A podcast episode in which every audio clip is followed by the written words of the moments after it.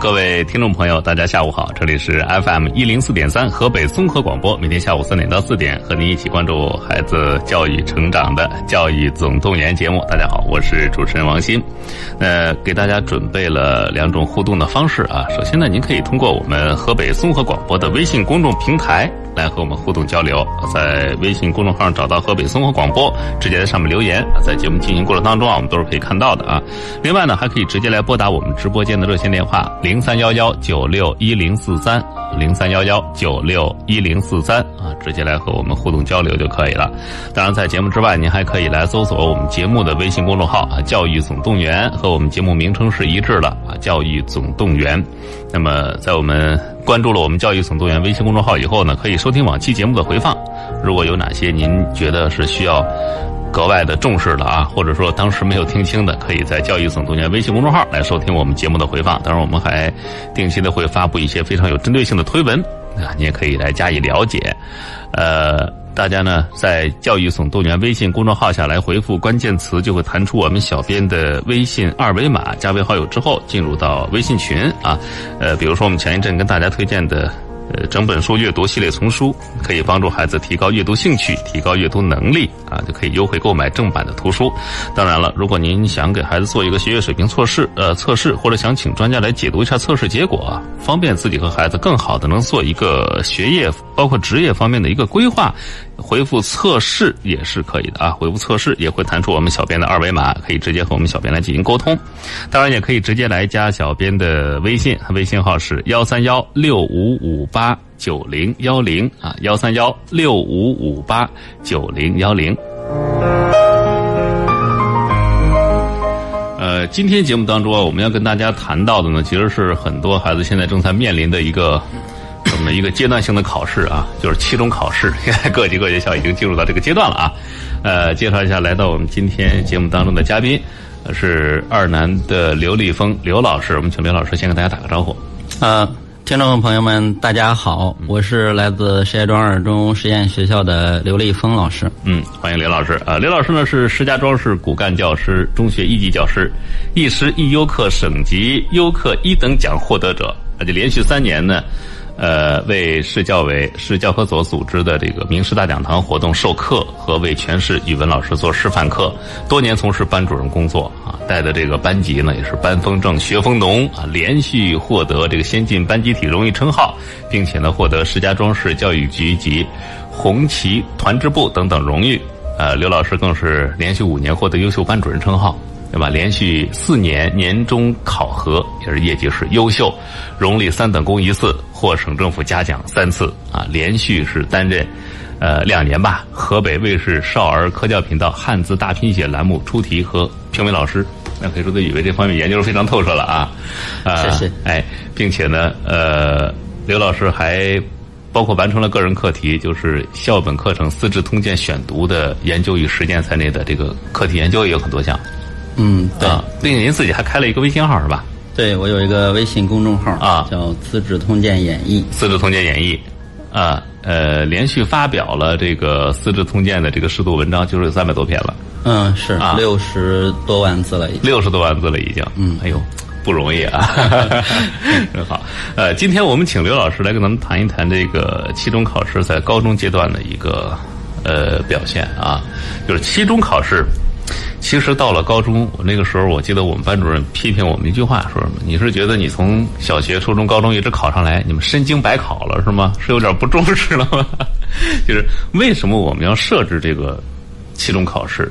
可能考了这么多年了，很多学生和家长都没有琢磨过来，说为什么要有这么一个期中考试？它设置它的意义在在于什么？嗯。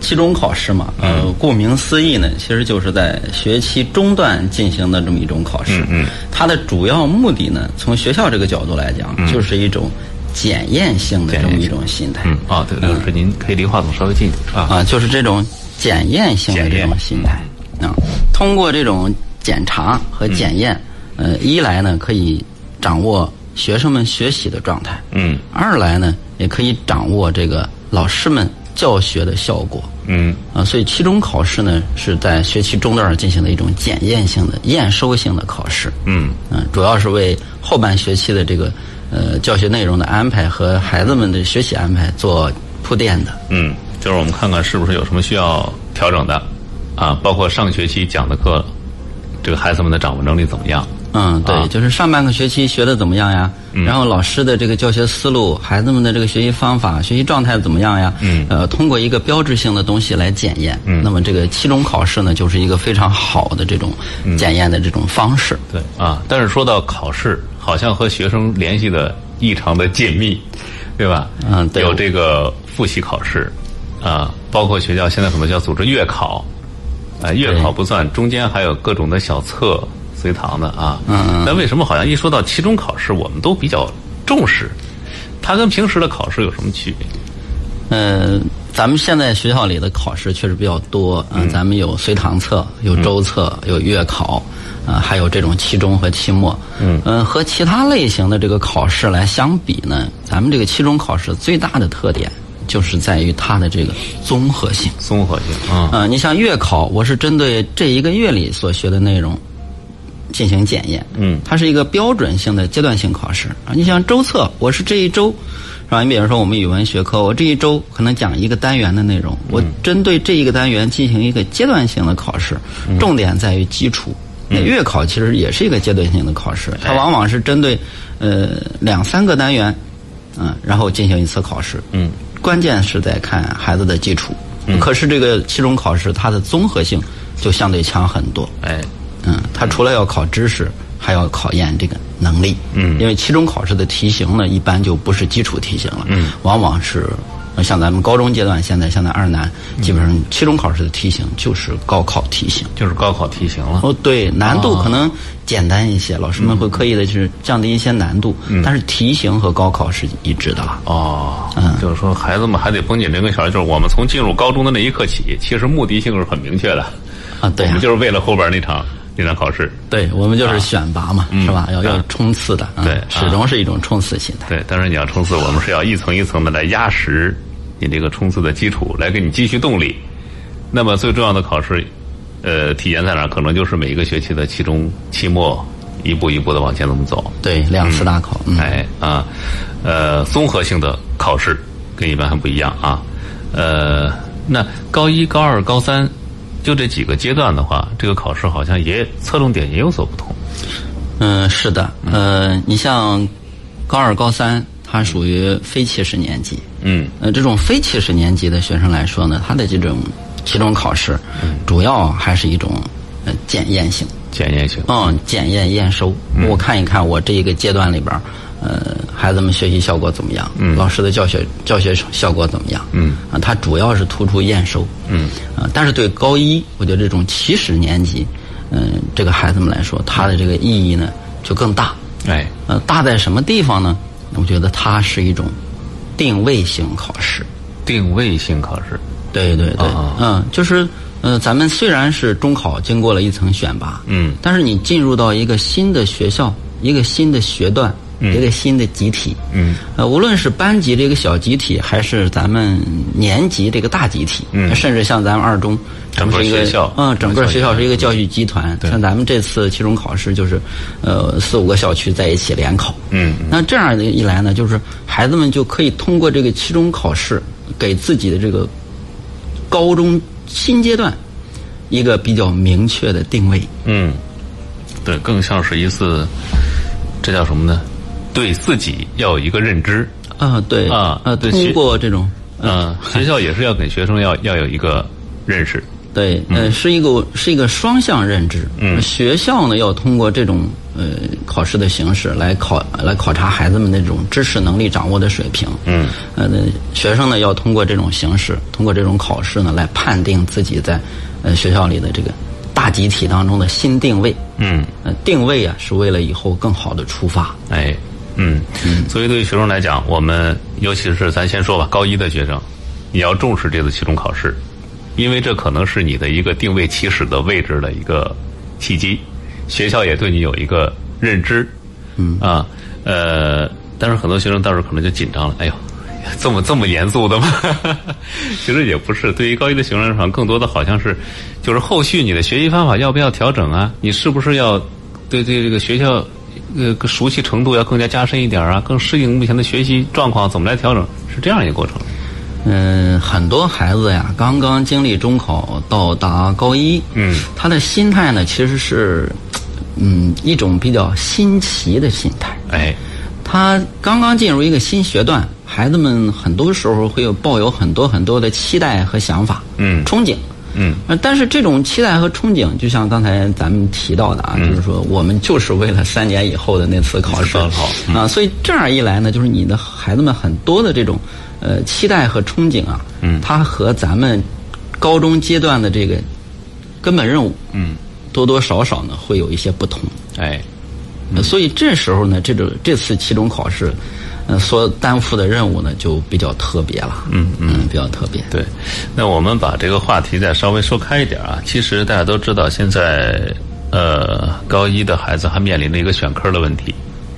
对呃，那么很多学生和家长其实有一个什么现象，就是我们当时跟大家说测试的时候，马上会有家长有一个什么动作，把孩子的月考成绩发到微信平台上来，啊，说。主持人老师，你看我们家孩子这是这次月考成绩，还不是期中考试的成绩。嗯，说成绩是这个样子的，那您帮我参看一下，他能选哪些科？我说您这个有点草率，毕竟只是一个月考啊。对。那么，呃，刘老师，就以您这么多年从教经验啊，您认为这次期中考试对他们将来选科的指导意义大吗？嗯，其实每一次考试对孩子的选科都有指导意义。啊、呃，每次都有，每次都有嗯，特别是像这种大型的综合性考试，嗯。它的这种指导意义更强。嗯。嗯、像咱们刚才说，它期中考试嘛是一种综合性考试，嗯，除了验收知识以外，还要验收能力，嗯。对吧？那么对。这个能力的体现，其实本身就是，呃，我要看我的成绩来确定我适合什么样的学科。嗯。有的时候呢，就是很多孩子是说，我特别努力了，老师我已经很努力了，真的我特别努力学这一科了，哎。可是为什么我成绩还是不好？嗯。呃有的孩子是什么呢？就是老师我真的我没有给他太多时间，嗯，嗯，对，但是真的我不是故意的在在拉仇恨 是吧？我没有拉仇恨是吧？我我真的就是我就感觉我一般般啊，可是他就是挺好的。哎呃这时候其实就涉及到一个咱们选科，你要扬长避短的问哎题，，对，嗯。是不是？对，嗯我们说，其实面对学习，孩子可能有两种要素，一个是兴趣，一个是能力。嗯嗯嗯，那么，呃，当然我们在节目里跟大家提过这个事儿啊，就是说有些学生对某些科目确实是有兴趣的，嗯嗯，但是呢，他就是也不知道什么原因，可能是能力不够，可能其他因素的影响，就是学着很费劲或者学不好。嗯，那么在这种情况下，通过各层的考试检测出来以后，你不妨就是暂时把它先放一边儿。对，嗯，对，这是对我们这个指导意义啊。嗯，因为分科是一个很实际的问题，因为它涉及到将来直接的高考竞争。嗯，你你非得要这个，嗯，非得要不扬长避短是吧？哎你非要以己之短攻人之长，那那你就以卵击石嘛。这不跟跟自己过不去啊？对呀 犯不上啊。嗯，对，嗯，呃，当然高二、高三阶段的孩子来说，这次期中考试可能相对较好一点儿，它是一个一个总结性的、阶段性总结性的这么一个意义，嗯可能学位的要要好一点啊。当然，我们这么一说，可能很多孩子还是紧张。呃，有那种考试型选手，他可能不怕这个，嗯越到考试越兴奋啊，对，有的孩子特别 擅长考试对，，嗯但是大部分学生，我觉得是什么？他一到考试，他其实是紧张的。嗯呃，不甭管是说这个月考也好，期中也好，那包括是到了最后的高考，有很大一部分学生，他只要一面对考试，可能心里不由自主就慌，很多人的发挥甚至是比平时要差的。嗯，呃，这就这就接着我们说到的考试心态的问题，对，这是啊很重要。确实是有的啊。那刘老师认为，就是面对这次呃期中考试，刚才我们分析了他对各个阶段来说的意义，可能高一的学生有点慌，说：“哎呦，这是我给学校留的第一个印象，是吧？第一次中考第一个印象，对我该怎么办？拿着一个什么样的态度来面对这次期中考试？”嗯嗯嗯。呃，嗯，咱们其实刚才说了两点，就是对高二、高三的学生来说呢，更多的是应该是一种检验性的心态。嗯嗯、检验一下我过去这一段时间，嗯、我的这个学习状态调整的怎么样？嗯，我的这种学习方法安排的怎么样？设计的怎么样？嗯，那呃，其实我们现在啊，就是听老师们也好，听家长们也好，还是听很多的这个专家谈啊，就谈孩子们的这种反思。反思，说的很多。嗯嗯啊，我们考完一次试，我们发现我们要找到问题，嗯我们有哪些问题我们做的不好，我们要怎样调整改变？哎，呃其实我觉得呢，除了反思以外，我们也得教给孩子们如何正思。嗯嗯啊，我经常跟我的学生说，我说，比方说咱们从这次月考到下一次月考中间有三到四周的时间，哎，那你能不能在这三到四周里边，针对某一到两个学科设计一个专门的学习的这个目标，或者说专门的一种学习方法？哎啊我在连续两一个月里面，我每天早晨就拿出半个小时来，我就用来背语文的某一个。东西或者英语的某一个东西，嗯，那或者我每天下午我就专门做数学的某一个东西，嗯呃，用这种呃是目标设置来引领自己的学习，然后过一个月下一次考试，嗯。然后你去检验一下我这段时时间学习效果怎么样，哎，呃，不断的去引领，然嗯后不断的去、去去重新设置，然后这样你你一浪更比一浪高，哦，哎，这种检验性心态。我，大概明白了，这种其实就是您说的正向思考，就是我这个什么可以保留下来？对呀、哎。因为你常反思，有的时候有的时候孩子会自卑的。嗯嗯。我你看我考完一次试，我这也不人不如人，我那也不成，对，是吧？可是你、你不光不能光看到自己的缺点，哎。你也应该看到自己的优点。而这个优点不能光是你天生的优点，我我天生就能学好，那不算本事。嗯。你能不能自己专门设计一下？嗯。对吧？我设计一下这个东西，我设计好了，然后它出效果了，过一段时间它效果很棒。嗯，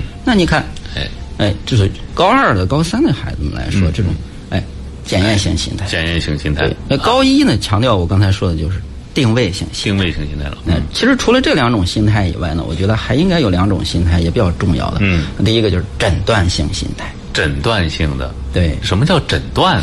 呃，所谓诊断啊，我觉得其实就是针对自己阶段性学习任务的这么一种判定。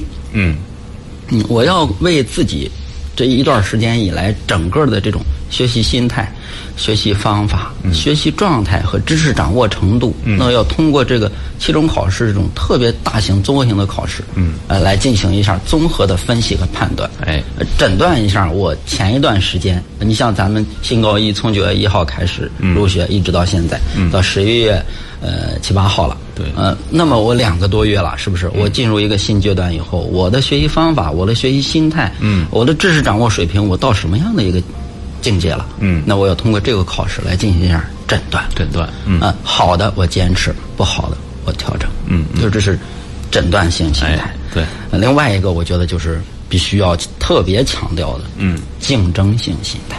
竞争性心态就是还是要还是要分个一二三的 是吧？啊，你呃，你想，咱无论是中考还是高考，但说到底都是选拔性考试对，啊，最终还是要以分数来哎对，最终还得落到这个分数上，因为它是最直观的一个体现。啊，对呀、呃所以所以你在这种情况下，你只要是考试，就存在排名，就存在竞争。嗯，你单纯的说这个，我我们不不重视这个东西，那个是假话。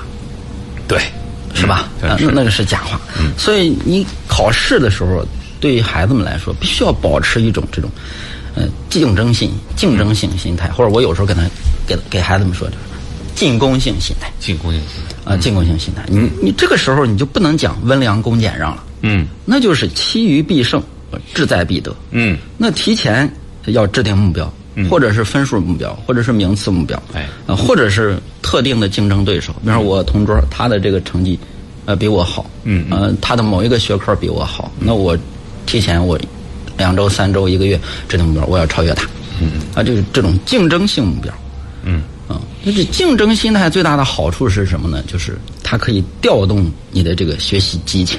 哎，嗯，我我我要超过谁谁谁，目标很明确。对生活是需要激情的。对啊，你总是波澜不惊，你慢慢也就随波逐流了。哎，对，呃，呃，在特定的时间，一定要有这个激情澎湃的时候。哎呃，你得自己有意的去为自己的生活呢制造一些这个激流险滩，嗯是吧？既得有这个小溪淙淙，流水叮当，啊，也得有这个激流险滩，然后哎这个这个浪潮澎湃，也得有这种，这样的这个生活才有意思。嗯啊，这个高中呢也过得才有有有味道。对，就说我们平时的时候，我们按照自己的这个来，可以细水长流，波澜不惊。嗯，哎，打下一个坚实的基础。但是真的到了，咱咱不说高考啊，呃，这是鲤鱼跃龙门的时候，那肯定是得全力以赴。嗯就包括这些综合性考试，既然是站到考场上了，那么就，咱就到时到见识见，咱们亮明了看看，哎，对，道桥是一个什么一个状态。是是骡子是马，那得牵出来来溜聊聊啊牵出来溜溜。对，啊其实我你想，你想，你学这么长时间，总得有个证明吧？对啊，而且呃而且说实话，你像咱们二南有特别多的好学生，嗯是吧？高手之间的比拼，嗯，那你就得是见个真招，嗯是不是？对啊你就得说我得看是吧？谁更优秀一点，嗯嗯，对吧？对嗯，所以这种竞争型心态或者叫进攻型心态，嗯，是一个高手的必备素质。嗯啊，有的人为什么能够成功？其实对于成功者来说，他普遍具有的一个共同点，嗯就是对于成果有一种呃有一种千方百计要达成目标的这种嗯，成功性的心态，对，嗯其于必得。嗯，这种成果是保证孩子们能够成功的必备要素。哎，没有这个，嗯就像咱们平时说的，你连想都没想过，你怎么可能成功呀？对是吧？虽然我们想了不一定成功，嗯是吧？但是你不想肯定是不可哎，能。起码你现在有这个意识，对这个竞争啊，对嗯，哎，我觉得刘老师这个突然，哎呀，让我心界突然就开阔了。为什么呢？之前我们总是说家长说不要总是计较孩子的考试成绩，嗯嗯啊，不要总跟他提这个。然后我就发现有一种现象，就是什么？现在很多孩子在这个，他对考试有是一种什么心理？害怕嗯嗯啊！一到考试，哎呦，他就琢磨我考不好怎么办？嗯，啊，或者说是又要考试了，我这考砸了，可能面临什么样的后果？担忧，嗯心里边焦虑、紧张，这种应该是最常见的一种心态。对，啊，我觉得觉得见过这么多老师，很少像刘老师这样鼓励学生说你你去冲，你去进攻。就是您觉得这种进攻型心态是不是能有助于孩子克服他这种害怕的这种情绪？啊，对呀、呃呃，士兵在战场上，嗯。是不能害怕的，嗯。害怕就只能当逃兵。嗯。学生在考场上是不能害怕的，嗯。害怕就只有面临失败。嗯。啊，嗯，进攻型心态，本身就是成功型心态。嗯嗯，哎，呃，我们来总结一下啊，面对什么心态？刘老师给我们提的概念，首先是诊断性心态。对我觉得这个比较好理解，就是告诉孩子这是一个机会，你来给自己号号脉，看看前一阶段学习成果怎么样了对，啊。那这是一个基础性心基。础性心态啊。另外就是定位心态，这是针对高一的学生来说的。对，七十年级。啊，其实就是对自己来进行一个综合定位。嗯啊，其实我觉得这个时候学生不妨和家长来多沟通沟通，把自己的整个学业上的规划呀、学习方法的调整啊，哎，自己给自己做一个计划。嗯嗯啊，这其实是为后续的。然后是检验性心态，这是针对高二、高三阶段的。对，要有这种想法呃新尝试，从正思的角度讲。哎，哎，是正思反思啊，来用上。然后就是竞争性心态，就我我对这个竞争性心态特别感兴趣，真的。刘老师，就在您教学实践过程当中啊，就是，呃，您认为就是您班里的学生持进攻性心态的人多吗？嗯、多多啊，啊、因为是是因为你有意引导的吗？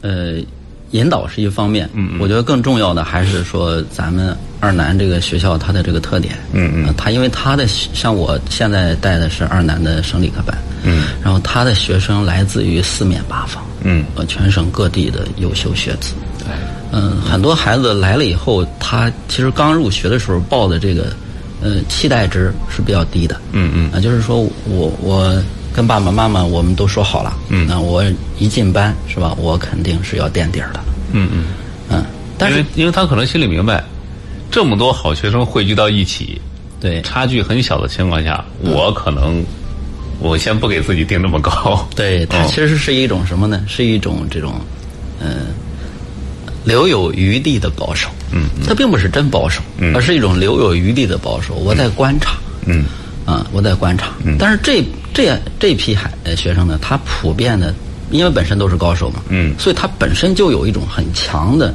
成功意识。嗯我就是来就是要成功的，否则我来这儿干嘛？哎对，对吧？啊，所以他其实就是通过这这两次呃月考一次，然后期中考试一次，两次大考，要给自己一个定位的。哎。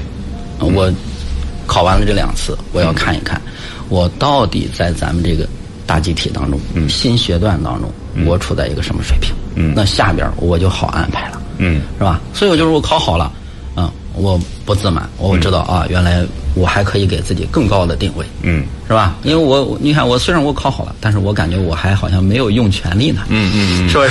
对，因为我一开始定的是比较低的标呃，准。对啊，我没有用全力呢，对我还在观察嘛。说观察阶段，我可能还收着一点，是吧？嗯啊，所以我我可以再定一高一点哎，啊，我可以引领，嗯嗯对不对？我可以做标杆儿，我可以引领这个年级，嗯是吧？我可以引领我们这个班，我让他们跟着我，让能够更好，嗯，是吧？你考差呢，我觉得也无所谓，嗯为什么说无所谓呢？就是说，哦，我原来初中的时候我很优秀，嗯可是，一到高中，我发现哦，我以往的这个学习方法和学习心态，嗯，可能需要调整了。哎，嗯嗯，毕竟现在是高手环伺的这么一个阶段了。嗯、其实除了高手环伺以外，还是因为两个学段的这个学习特点有特别大的不同。对，嗯，呃，中考，你像我们班，我跟很多孩子都聊过，嗯。包括这么多年来跟很多学生也都聊过，嗯。就是，嗯、很多学生，尤其是这种高手，嗯。普遍的有一种反应说，老师，我这初中吧，前边两年，呃，就是按部就班，嗯。呃，跟着走，嗯。嗯，我也当时也没有说就特别厉害、特别优秀，但是到初三是吧？嗯。大家氛围就起来了，嗯，然后我就跟着哎特别努力，嗯。然后大概多半年时间，哦。我的中考成绩就很优秀了，嗯。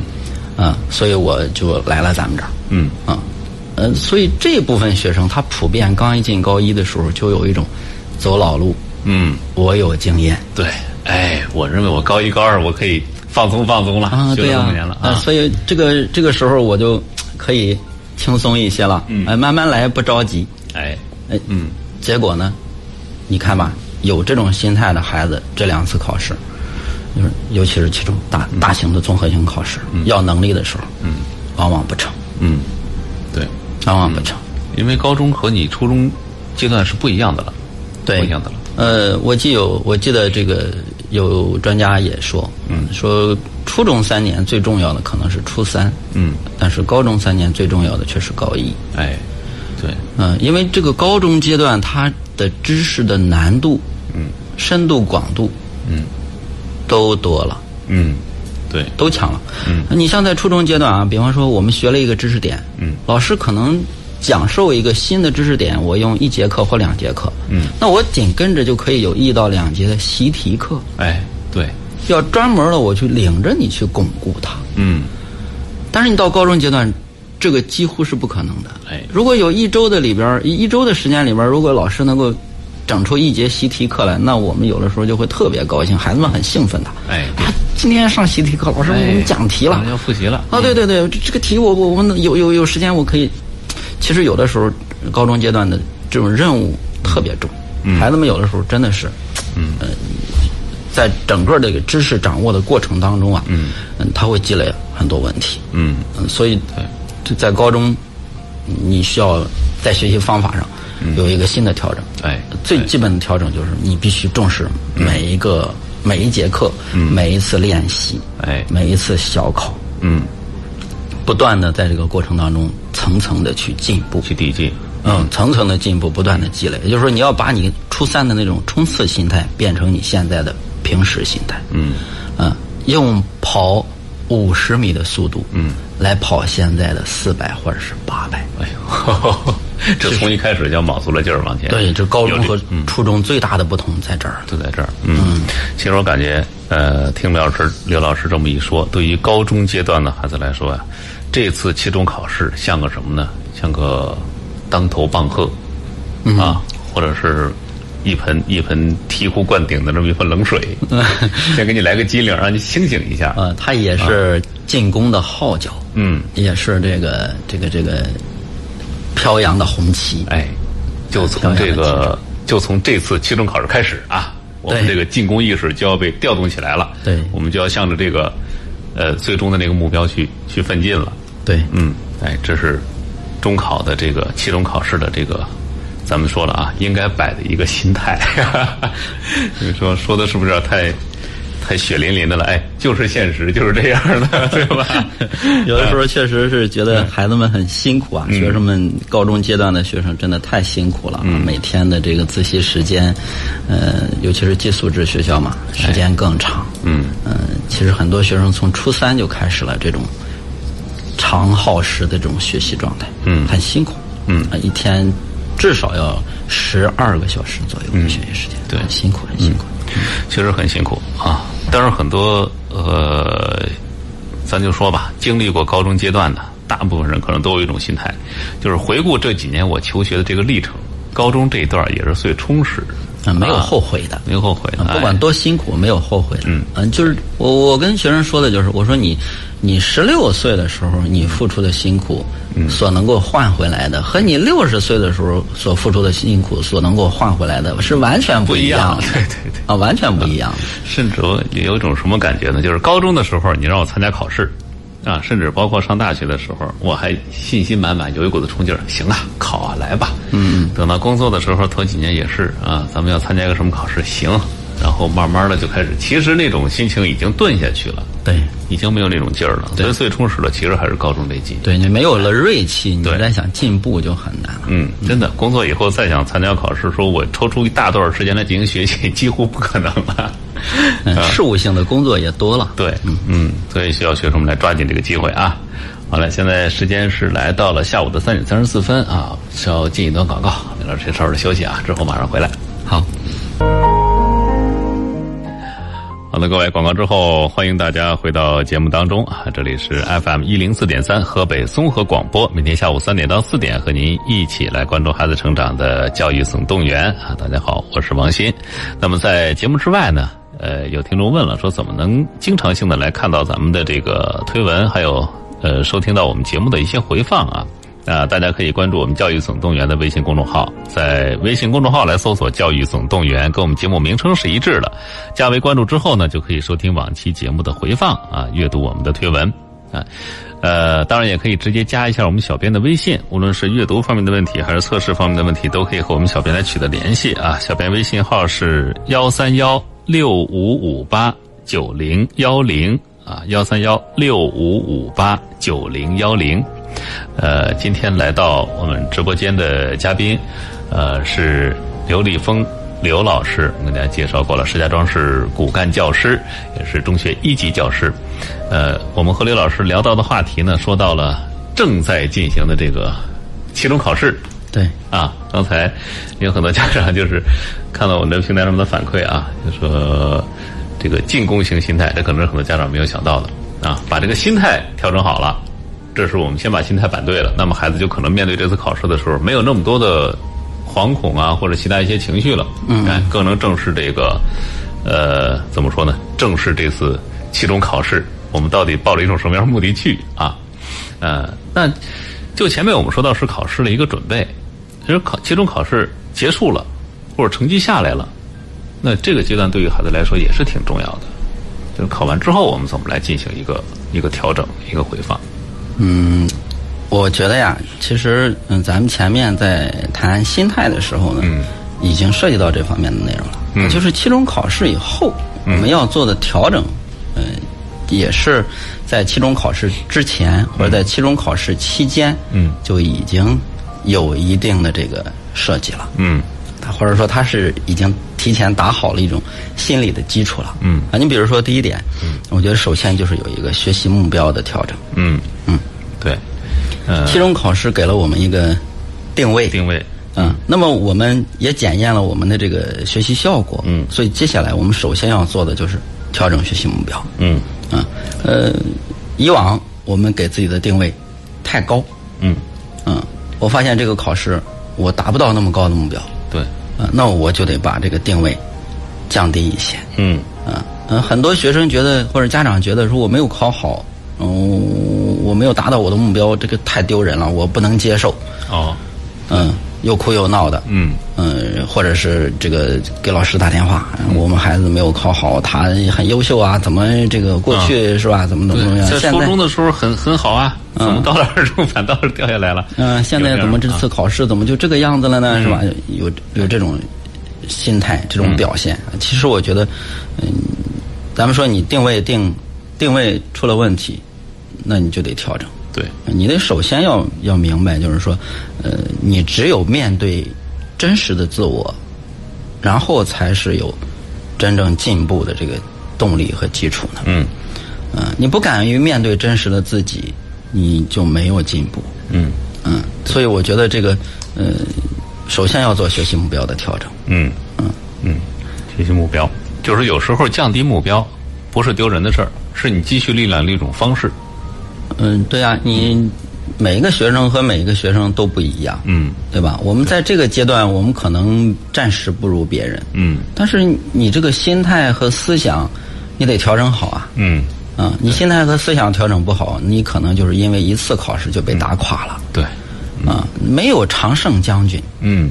嗯，对，对吧？我记得咱们有一个历史上有一个特别有意思的典故，嗯，曾国藩嗯。当年与太平天国交战，哎。嗯，屡战屡败呀，嗯。给太后老佛爷写奏章，嗯。啊，笔下的这个他这个幕下幕下的这个幕僚，嗯。替他起草，嗯。啊，写臣屡战屡败。哎。曾国藩一看就很生气，嗯。夺过笔来改成臣屡败屡战，嗯，那就是心态不一样，心态不一样。对啊，对吧？心态不一样，我的目标可以很长远，嗯是吧？我的长期目标是志存高远，人是要用一生来度量自己，来检验自己的。对，啊，我不光不能因为这一次期中考试就被打垮，嗯可是在这个期中考试过程当中，在短时间是吧？我的目标如果设计的不合理，那我就要进行调整。调整这种调整是一种战术型的，嗯是吧？战术型的和战略型的目标要分开。哎嗯嗯，这是首先我们要说的调整学习目标。对，嗯嗯，其次呢就是调整学习方法。嗯啊，那么这个效果，呃，这个方法是决定效果的。嗯那我设计的目标为什么没有完成，是吧？除了我可能是因为目标设计过高，还有可能就是我在这个完成目标的过程当中方法不当。嗯那么，比方说我在某一科的学习上，我最近尝试了一种新方法，嗯啊，我结果我发现这种方法可能不适合我，哎。呃，或者说这个方法可能，呃，我需要坚持更多时间。嗯。嗯，所以这个通过这种反馈，嗯。你要来调整自己的这个学习方法。哎。啊，还是我刚才说的，以正思的心态来面对这种调整和变化。嗯。呃，人家不说嘛，世界上唯一不变的就是变化本身。哎。嗯哎，就是嗯敢于拥抱变革，嗯这是成功的必备保证。哎啊，您抱残守缺的、保守落后的，嗯，那都是失败的代名词。哎对对嗯这调整学习方法。对，嗯呃，是不是还要调整学习的心态？是是是，哎，果然是这个，因为什么？因为我们前面提到的一直是这个心态的问题，对吧？心态准备好了，啊，然后这个这是个基础，然后你去参加期中考试，那考下来以后，成绩发下来，孩子的这个状态可能又又不一样。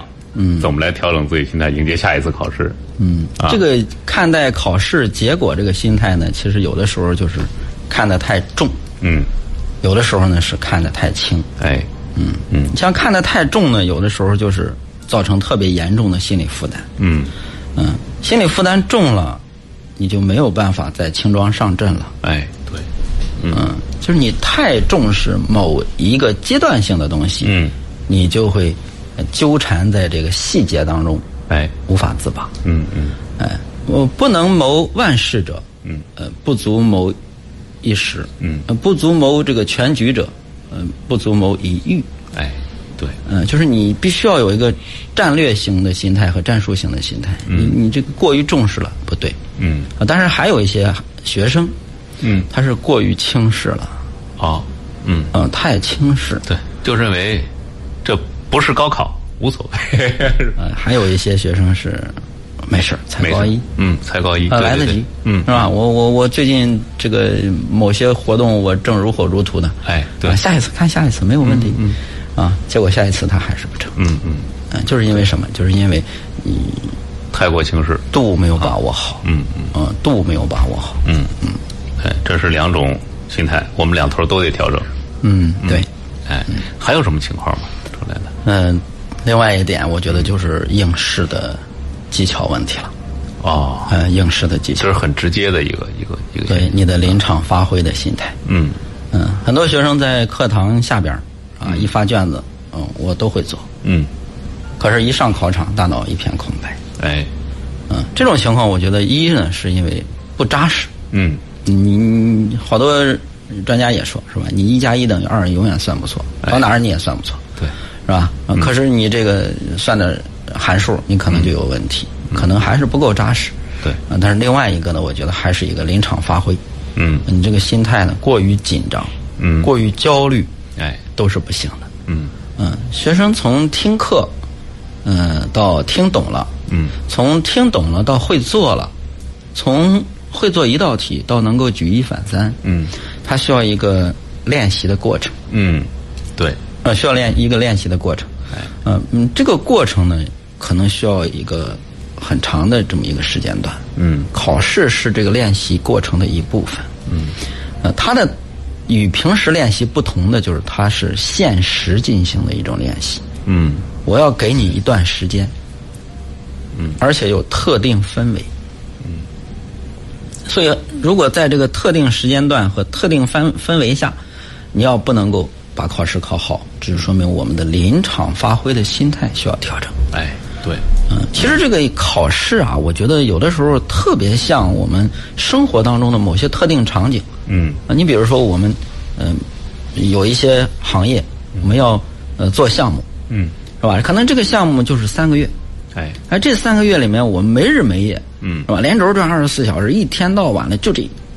嗯嗯但是三个月以后，我们就能够放松一段时间了。哎嗯，其实像咱们学生们现在面临的这种期中考试也类似。嗯我的语文考试我就两个半小时，嗯然后在这两个半小时里边，我要能够呃调动自己全身心的力量来面对它，嗯来在这个考场上发挥出自己应有的能力来，嗯，对吧？你要发挥不出来，那你将来那三个月那 是不是？他是不是有牵有有有一定的联系？嗯对吧？对对那你要是能够发挥出来呢？嗯是吧？你有的学生，刚才像那个王鑫老师您说的，就是说有的学生是那种呃考考场型选手，对啊嗯，这种考场型选手，其实他绝不仅是考场型选手，嗯他也特别擅长在某些重要节点展示自己，哎对呃，展示自己的才华和能力。嗯。哎，他是把能力聚焦到那一点，在那关键时刻他爆发一下啊，对，老百姓讲叫人来疯，嗯嗯嗯，是吧？人来疯，我 我越是。这个大场合，越是大场面，我越不啊出头。越是不怯场，那对，越是来的来的，就就好比说你要跳舞啊，就是有的人就是一见有人在那看，不好意思了。但有人就是哎，观众觉得好，这个舞台是我的，他来劲儿了，哎，对，没有就是这种所以这两种心态呢，就是也需需要我们学生来进也需要行调整。学生们进行调整。对，嗯，我们可能不一定每个人都是人来疯，嗯。但是你必须要保证自己在舞台上不怯场。哎，对，嗯，好，咱们说了这么多啊，以上其实都是针对学生这一方面来说的，但是呢，呃，还想请刘老师给家长们提个意见，因为什么呢？哎呦，我们节目还有大概六七分钟啊，最后我们跟家长来说说这个事儿吧。呃，孩子的考试成绩，甭管是月考还是期中考试，最终是要反馈到家长眼里的。对，那么家长看了这个成绩以后，可能心里边就有不一样的这个态度啊。那么这个时候，呃，所以说期中考试不光是孩子看了可能焦虑，家长可能也在后边跟着着急。普遍的，这啊是普遍的啊。嗯，家长怎么来看待孩子的这次考试？应该做一些什么内容？有没有什么建议？嗯，咱们现在啊，这个学校呢是社会观瞻所在，嗯嗯，学生的学习呢是全社会的共同关注点、焦点。对，呃，具体到每一个家庭当中，嗯、每一个家长其实没有不重视孩子的学习和成绩的。嗯，对，对于这种期中考试、这种大型考试呢，就尤其看得重。嗯嗯、很多学校呢都会在期中考试之后安排家长会，嗯，啊、到时候呢让老师和家长呢直接面对面沟通。哎，呃，所以这个时候，我这儿嗯，断了，没有声音了。哦，没关系啊，您接着说。啊，其实这种时候呢，就是，嗯，对于家长来说，我觉得，嗯，首先呢，就是我觉得不要过于焦虑了。嗯，因为这个检验型心态不仅是对学生的检验，嗯，它本身也是对这个家长的一种检验。嗯。嗯，咱们的孩子在学校里有一段时间的学习，经过一段时间的学习，他有这样的结果。嗯。我们家长是一种什么样的心态呢？嗯，如果我们持一种开放性的态度，哎，包纳，呃，包容孩子，就是你考上这样的结果，我接纳，可以，嗯。对，那么下一步我们就好安排。嗯嗯可是如果家长对这种状态是结果是抗拒的，嗯，就是我只能接受成功的结果，哎，我你必须得考得好，对我我我不能接受失败的结果。嗯嗯那这个时候就形成对立。嗯嗯，如果咱们是开放心态、嗯包容心态，那么孩子和家长其实就在一个战壕里。嗯，那如果是对立性心态呢？那抗拒型心态，嗯嗯是吧？这个时候就由家长和孩子共同面对学习上的困难和问题，嗯就变成了家长和学生之间的这种情绪上的对立。嗯，对。那么我想下次再有考试的时候，孩子可能首先想到的，一是我要应付这个考试，二我还得对付我的家长，有的时候可能家长比考试更难对付。这更难对付，对。因为家长有时候可能要求你只能考好，不能考差。呃，越亲近的人就越了解自己，越是了解自己的人呢，往往扎心扎的就越比较深透。嗯，对对对，啊，嗯，所以就是很多孩子其实一想到这个考试，首先想到的不是成绩问题，而是我怎样面对家长的这个呃这个这个腥风血雨。嗯，对事后的这个批评啊，对，我先得想好我后边怎么说啊。嗯现在有一种有一种倾向，就是一考完没有出成绩，先给妈妈打电话，妈妈我没考好啊，嗯嗯，还没出成绩呢，其实哎，嗯没出成绩了。就是先把家长的期望值先降低一下。他也没有真的就没考好，嗯嗯。呃就是我先给你打个电话啊。呃目的就是告诉你我没考好，你到时候别跟我来劲。因为没有出成绩，所以这个时候家长是无话可说的。嗯，呃，稍呃，只要是稍微开明一点，有点这个教育心理学方面的嗯。认知识的家长，都会说啊，没事儿，孩子怎么样都没有哎，问题。对对，这时候要先劝一劝，劝慰一下。对对嗯。呃于是这个其实孩子也很聪明，就降低了这种对立了。对对，嗯，这是学生给自己的这种这种算是减压啊，算是算是一个减压。就是从家长的这个角度来讲，你意识到孩子有这种情况了以后，其实你就要那明白，嗯。就是我们下边再跟孩子沟通的时候，就嗯。千万别把孩子往墙角里逼。哎，嗯。嗯，咱们最近这个社会上有一种不好的现象，嗯。就是这个孩子和家长聊着聊着就不聊了，我没法跟你聊了，我跟你聊聊不下去，沟通不了。我沟通不了，因为你要你要的根本就是我给不了的，嗯。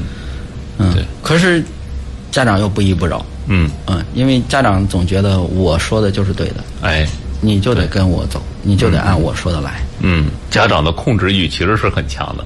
啊，嗯，因为他太重视了。对，是不是？嗯那太重视了。很多家长是把自己一生的这个呃路，嗯都要在孩子身上要凝结，对甚至有的家庭是几代人的梦想要在这个孩子身上实现。哎呃不知不觉孩子就背负很多。嗯每一次都是只能成功不能失败，这样的心态时间久了就容易出问题。对，嗯，其实就刘老师您更多的强调的还是跟孩子在考试之后的一个沟通，呃，说到底就是沟通。就是沟通。嗯，因为嗯这么多年啊带学生，我有一个最基本的经验，嗯就是凡是学习成绩过得去的学生，嗯咱不要说多优秀啊，只要是过得去的学生，哎，他一定亲子之间的交流沟通是无障碍，没有问题。嗯嗯嗯嗯，凡是孩子出了问题了，呃，或者是心理问题，或者是其他问题，你去看，往往把家长叫过来，家长第一句话往往是。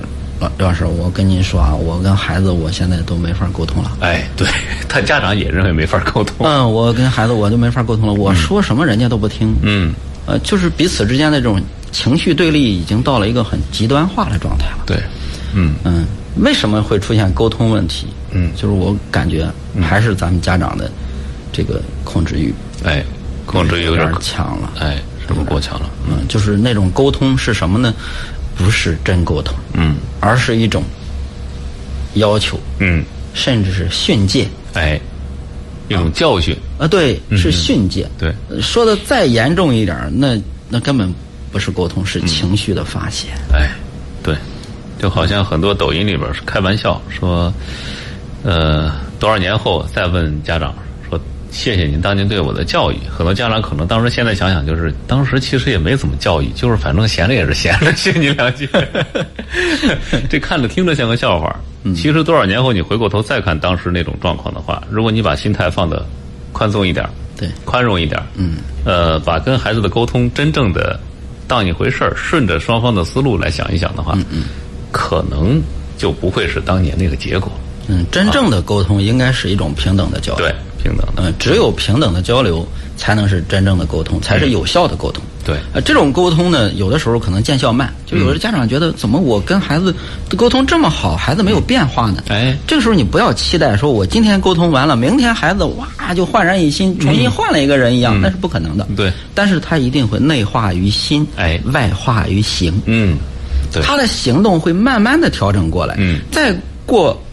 呃，一个学期、两个学期、一年、两年，甚至有的时候，你一看上了大学，孩子突然就变成了你期待的样子。哎，对，这个这个时候，你的那种教育的成就感是难以言喻的。对，啊，那种成功感，嗯，家长你要首先把眼光放长远了。对，嗯，对，好，呃。还有很多想跟刘老师来聊一聊的啊，比如说一些更具体的问题。那但是时间不允许了，已经三点五十八分了，节目到这就要结束了。呃，以后吧，以后争取有机会再能请刘老师来到节目当中啊。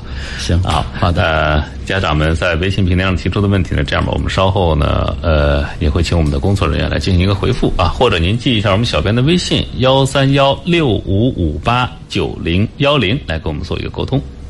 好，谢谢刘老师，谢谢王老师，啊，也谢谢各位的陪伴与收听，我们明天再会。